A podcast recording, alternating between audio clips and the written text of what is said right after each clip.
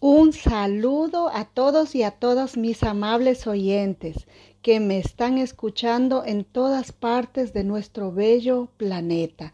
Les mando un fuerte, fuerte abrazo y todas las bendiciones de nuestro Padre Celestial les alcance y supla todas sus necesidades. En el poderoso nombre de Cristo Jesús. Amén. Bueno, hoy nos toca estudiar y analizar el capítulo 10 de los 10 mandamientos para un matrimonio feliz y se titula Dejemos en el olvido los problemas del pasado, los traumas del pasado. Hay una pregunta aquí, una gran pregunta. ¿Cómo lo hago? ¿Cómo lo hacemos? ¿Cómo me olvido del pasado, de mis errores, de mis fracasos, de mis malos recuerdos, de mis sentimientos de culpa que me atormentan? Eh, primeramente vamos a ver qué problemas del pasado nos pueden estar afectando en diferentes áreas de nuestra vida matrimonial. Por ejemplo, problemas o traumas que tal vez pasó en su niñez o adolescencia, tal vez con los padres, con los hermanos, con algún familiar, vecinos, amigos, maestros, maestras, etc. Y que si no hacemos hoy un cambio, pueden afectarnos en nuestra salud, en nuestra vida, tal vez en nuestra vida como pareja, en nuestra vida eh, como padres, como eh, como familia, e inclusive como en nuestra área, en nuestras amistades, como compañeros, compañeros, en todo. El estar mal emocionalmente nos afecta en todas las áreas. Así que vamos a ver, y también afecta en nuestro futuro, porque a ver si vamos a estar atribulados, atormentados todo el tiempo, ¿a dónde vamos así? Bueno, hay una palabra preciosa y se llama perdón. El perdón. Y en la oración que desde niños aprendimos, este es el Padre nuestro. Y hemos orado diciendo, Padre nuestro, perdona nuestras deudas como también nosotros hemos perdonado a nuestros deudores. Para que los que quieren leer completo está en Mateo capítulo 6 desde el 12. ¿Qué deuda tenemos con, con Dios que pedimos que nos perdone aquí en, en el Padre nuestro? ¿Y quiénes son nuestros deudores? Esto es muy interesante. Vamos a analizar, a leer un poco aquí. Eh, te pongo algunos ejemplos. Personas que te han lastimado y han dañado tu autoestima, tu confianza, rompieron tu corazón, los que no te amaron, que te juzgaron, te desearon todo tipo de mal, te menospreciaron, te mintieron, se burlaron, tal vez eh, hubo infidelidad en tu vida, abusos, maltratos, etc. Haz una lista de todo lo que te acuerdes y de lo que te lastima, de lo que te duele, y decide hoy perdonar.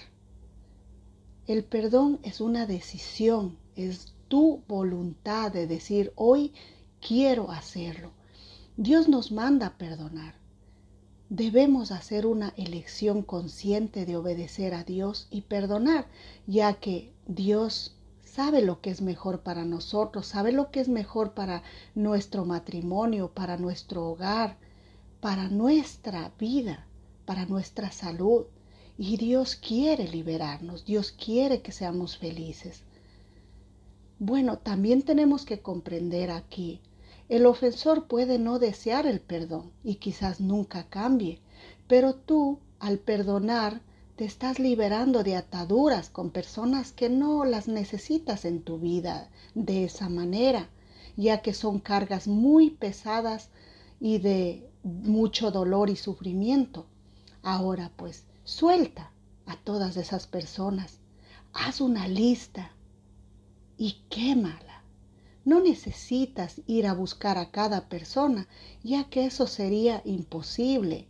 O diría porque verdaderamente estamos hablando tal vez desde tu, desde tu niñez, tu juventud y de mucho tiempo atrás y tal vez estés viviendo en otra ciudad, en otro país, en otro lugar, o tal vez esas personas hasta ya fallecieron, qué sé yo.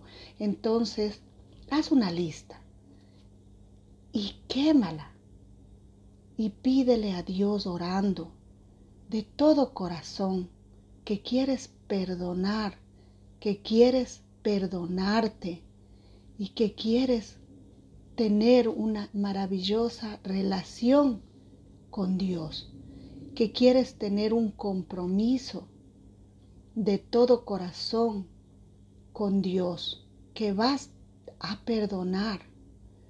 Ora y di en voz alta que les dejas libres, que tú también quieres ser libre de ese dolor, que les perdonas y que oras por ellos para que les vaya bien. Cada que te acuerdes de tu boca saldrá solo bendiciones para ellos, y así estarás limpio delante de Dios. Vamos a ver.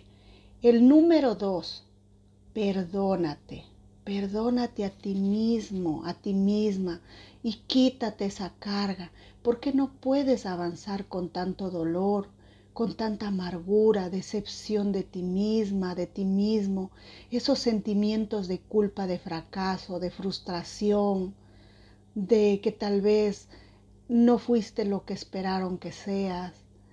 Vas a hacer una lista igualmente, enumerando cada error, cada fracaso, cada dolor, cada sentimiento de culpa que sientas, igual el dolor que hayas causado, a otras personas o lastimado, traicionado, mentido y te sientas que has fracasado y te has menospreciado, te has sentido que eres una mala persona, apunta todo en esa lista. Y quémale, quémale, confesando, arrepintiéndote y pidiendo perdón y perdonándote, diciendo con tu nombre, me perdono por todo lo que he hecho y te pido, mi Padre del cielo, en nombre de Jesús, que tú me perdones.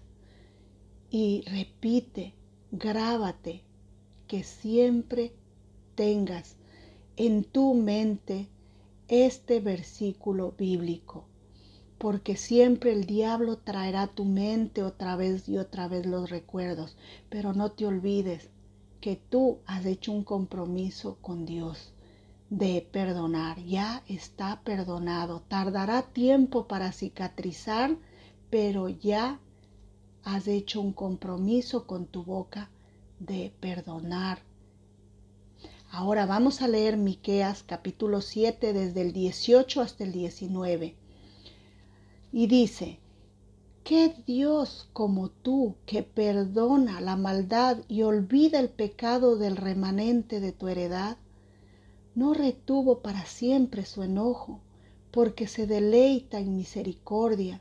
Él volverá a tener misericordia de todos nosotros, sepultará nuestras iniquidades y echará en lo profundo del mar todos nuestros pecados. Aleluya, amén. Qué maravilloso. ¿Qué dice que hace con todas nuestras iniquidades y nuestros pecados?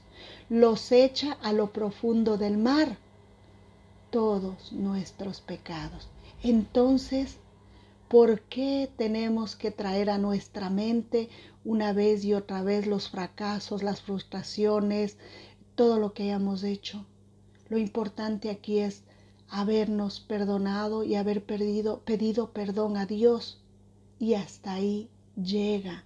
El resto obrará Dios. Ahora, declara con fe que Dios ya te liberó, que Dios liberó tu alma de la prisión en la que Satanás te atormentaba noche y día con este tipo de recuerdos, con este tipo de dolor, y que hoy tú eliges obedecer porque todo lo que Dios quiere es liberarte para que puedas disfrutar de las grandes bendiciones que tiene para ti, en tu matrimonio, en tu hogar, con tu familia y con todos tus semejantes. Cuando te venga la tristeza, te invada el dolor, lee este versículo, el que ya lo leímos, te vuelvo a repetir, está en Miqueas, capítulo 7 del 18 al 19. Bueno, ahora mismo estarás pensando, bueno, fácil es decir, pero yo no puedo, ya lo he intentado mil veces, olvidar, ya no acordarme. Pero bueno, vamos a ver que sí se puede. Hay unos ejemplos en la Biblia como el haberse perdonado, el haberse arrepentido verdaderamente de corazón, Dios les liberó y les impulsó a ser mejores. Vamos a ver a Pedro. Él estuvo y anduvo con Jesús. Él vio los milagros que él hizo. Él estuvo en la pesca milagrosa. Él estaba cuando cuando vio a Jesús caminar sobre el agua y caminó también sobre el agua. Él estuvo en la transfiguración de Jesús. Él fue el que violentamente cortó la oreja de, un guardia porque quiso defender a Jesús para que no le llevaran eh, eh, los, los soldados romanos. Pero también él negó tres veces a Jesús. Negó tres veces. Ustedes se imaginan qué decepción tan grande habrá sentido Pedro que él vio tantos milagros y al final le negó y dijo, yo no le conozco, yo no sé de quién me hablas, yo no le conozco. Se pueden imaginar qué fracaso. Yo me imagino y yo creo que, uy, mm, si pudiera me hubiera hecho un hueco y ahí ya me hubiera quedado en una cueva porque es terrible. Pero miren cómo el arrepentimiento cambia completamente y aquí podemos ver una vez más el, versículo de Miqueas donde dice que Dios perdona y ya no se acuerda más que echa al fondo del mar, a lo profundo del mar, y que ya no se acuerda más de nuestras transgresiones, de nuestros pecados. Y Pedro creyó que eso era verdad. Se arrepintió, lloró, le pidió perdón a Dios. Y miren la, la bendición que fue Pedro. Pedro fue el, primer fundador eh, de la primera iglesia él hizo el primer milagro. Dice en la, en la Biblia, en Hechos, que aún la sombra de Pedro sanaba. Él sanó a un paralítico cuando le dijo, yo lo que tengo te doy, levántate y camina, no tengo monedas para darte, levántate y camina. Ese fue Pedro, el que le negó tres veces. ¿Qué creen que se quedó humillado, avergonzado? Hoy qué malo soy, hoy ya fallé, he pecado, no me merezco nada, pobre de mí, soy un desastre. No, se levantó y dijo, si Dios dijo que ha echado al fondo del mar, yo le creo, yo me levanto ahora y voy a hacer la voluntad de Dios. Quiero servirle. Me levantaré una y otra vez que no les importe lo que el resto diga. Perdónate a ti mismo y levántate, levántate, te dice el Señor, levántate. Él no murió en la cruz en vano, Él murió porque te ama y porque te quiere levantado, porque te quiere restaurado, porque te quiere sanar tus heridas. Él quiere y Él ya llevó tus cargas, tus heridas, tu dolor. Solo créelo, ten fe y levántate. Qué hermoso que podemos ver. También podemos analizar eh, la diferencia, como fue Judas. ¿Qué hizo Judas? Judas también comió del plato de Jesús, le dio un beso en la mejilla y luego fue y le vendió por 30 monedas de plata pero la diferencia de él, él también fue y se arrepintió, dice ahí en la Biblia, que fue y devolvió las 30 monedas de plata. Pero la diferencia de él, ¿saben cuál fue? Fue y se ahorcó. Su culpa se apoderó de él y no se dio cuenta, le faltó la fe y el amor en Dios. Esa fue la gran diferencia, que la diferencia entre Pedro y Judas. Judas decidió matarse y no pedir perdón, y no perdonarse, y no arrepentirse. Pedro lloró amargamente, se arrepintió, pidió perdón y empezó de nuevo. Y ahí está la bendición de arrepentirse y amarse y perdonarse. Si haces eso, Dios te fortalecerá y te levantará. Qué bendición más maravillosa que podemos ver aquí. Ahora vamos también a ver, aquí tenemos a, a Bethany, eh, sí, Bethany Hamilton. Nació en Hawái el 8 de febrero. Ustedes eh, me imagino que habrán visto la película de esta joven, eh, una chica surfista que a los 13 años fue a surfear en una playa y ella acostada en su tabla con su brazo izquierdo bajo el agua, vino un tiburón tigre y la atacó, arrancándole su brazo izquierdo, justo debajo del hombro, quitándole alrededor del 60% de su sangre. Sangrando muchísimo, sus amigos le ayudaron a volver a las playas. Imagínense a través de varias cirugías, de varios injertos, Bethany estaba en camino a la recuperación con una actitud increíblemente positiva, aún con el trauma del incidente. Hamilton estaba determinada a volver a surfear.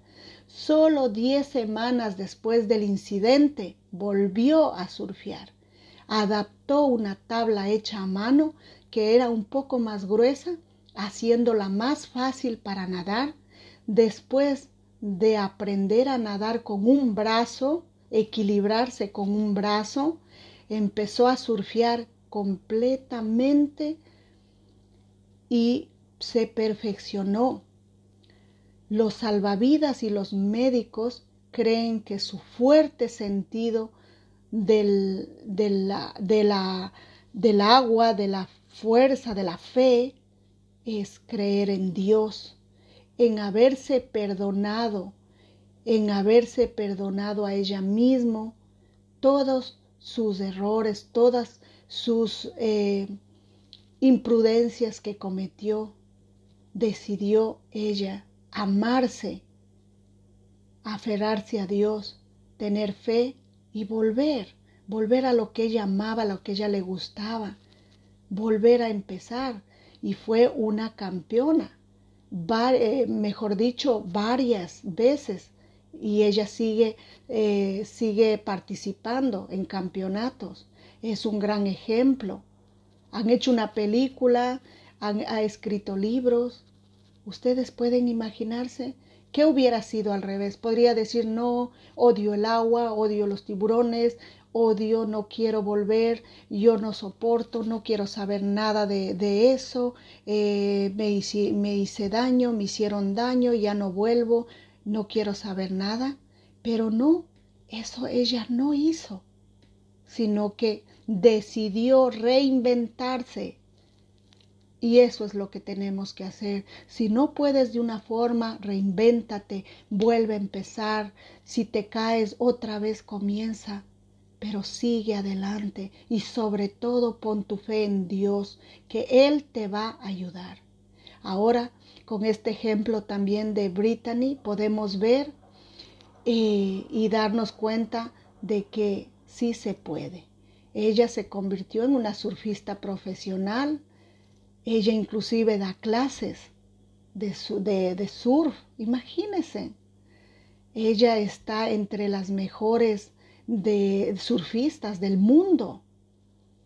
Imagínense, por eso yo quiero que tomen estos ejemplos de Pedro, también, ¿por qué no de Judas? que vean lo que pasa en un corazón amargo, en un corazón orgulloso. Ven que Brittany, ven que Pedro no se puso a lamentarse, sino que se reinventaron, que empezaron de nuevo y ahí están sus hechos, sus logros, porque Dios les dio una nueva oportunidad, porque lo pidieron, lo buscaron, lo anhelaron. Así que espero que esto sea para que ustedes se motiven y puedan avanzar y puedan dejar todos esos traumas en el pasado perdonados y ustedes puedan, livianos, libres de cargas, seguir adelante. Bueno, con eso vamos a pasar al próximo tema que analizaremos y se, se titula Aferrados al pacto. Este está muy, muy, muy interesante también después de que ya sabemos cómo perdonar, cómo tenemos que perdonarnos. Ahora vamos a analizar aferrados al pacto. Un pacto entre ambos y con Dios, dejar atrás es importante. Si bien es importante, es solo el primer paso. En el matrimonio hay que dar dos pasos y el segundo es unir. Conscientes de ello, analizaremos ciertas cosas a las que es importante que nos unamos. En primer lugar, debemos unirnos al pacto matrimonial. Cada vez que una pareja está ante mí frente al altar, le hago la siguiente pregunta. ¿Prometen amarse y respetarse, honrarse y sustentarse en la salud como en la enfermedad, en la riqueza, en la pobreza, en los momentos agradables y en los difíciles? ¿Prometen hacerlo con la ayuda de Dios? Todavía no me ha tocado presidir una boda en que la novia o el novio me respondan no quiero, me arrepiento. Algunos han demorado en responder, pero todos responden sí, lo prometo. Y todos creen con sinceridad poder cumplir esos votos.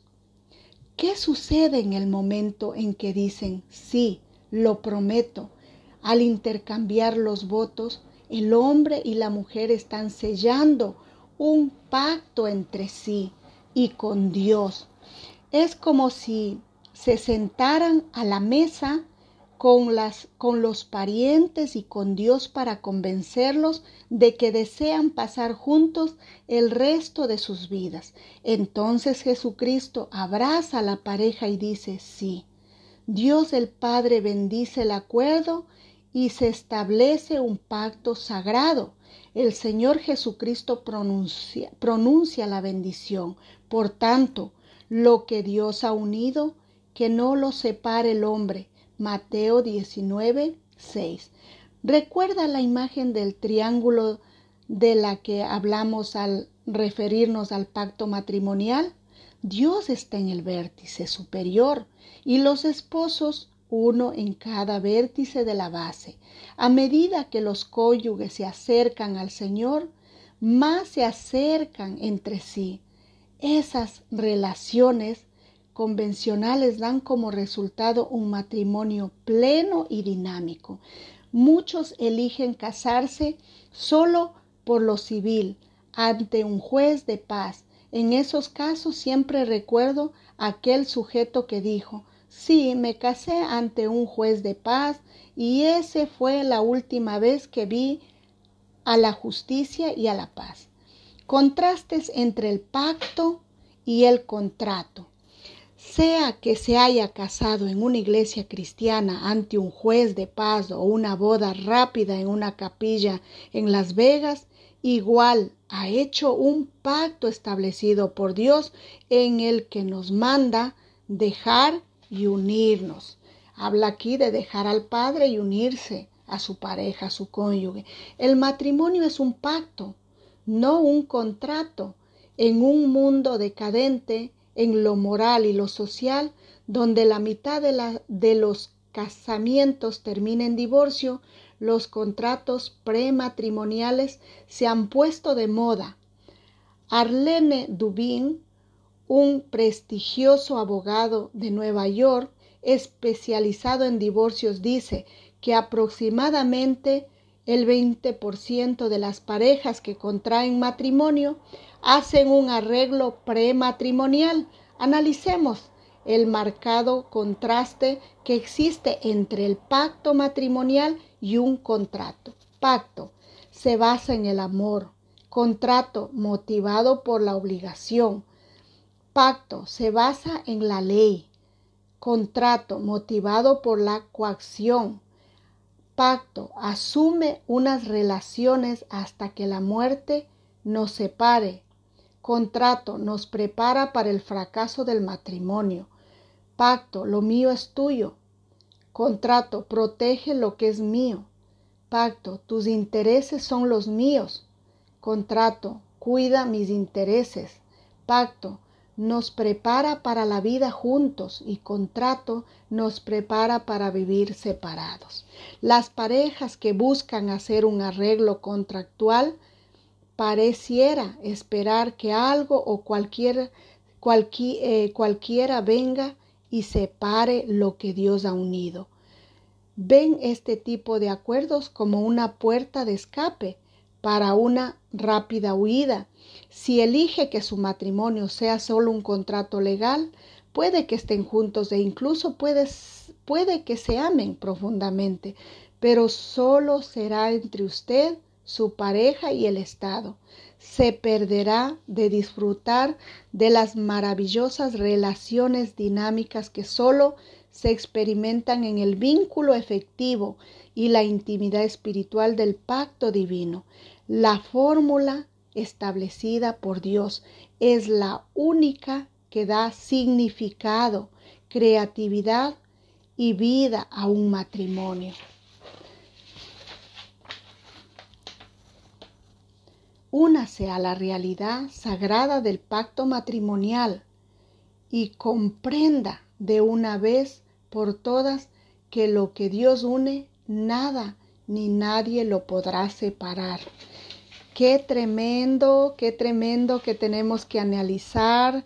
Ya saben, tenemos que analizar el pacto y el contrato del matrimonio. ¿Qué tiene más valor?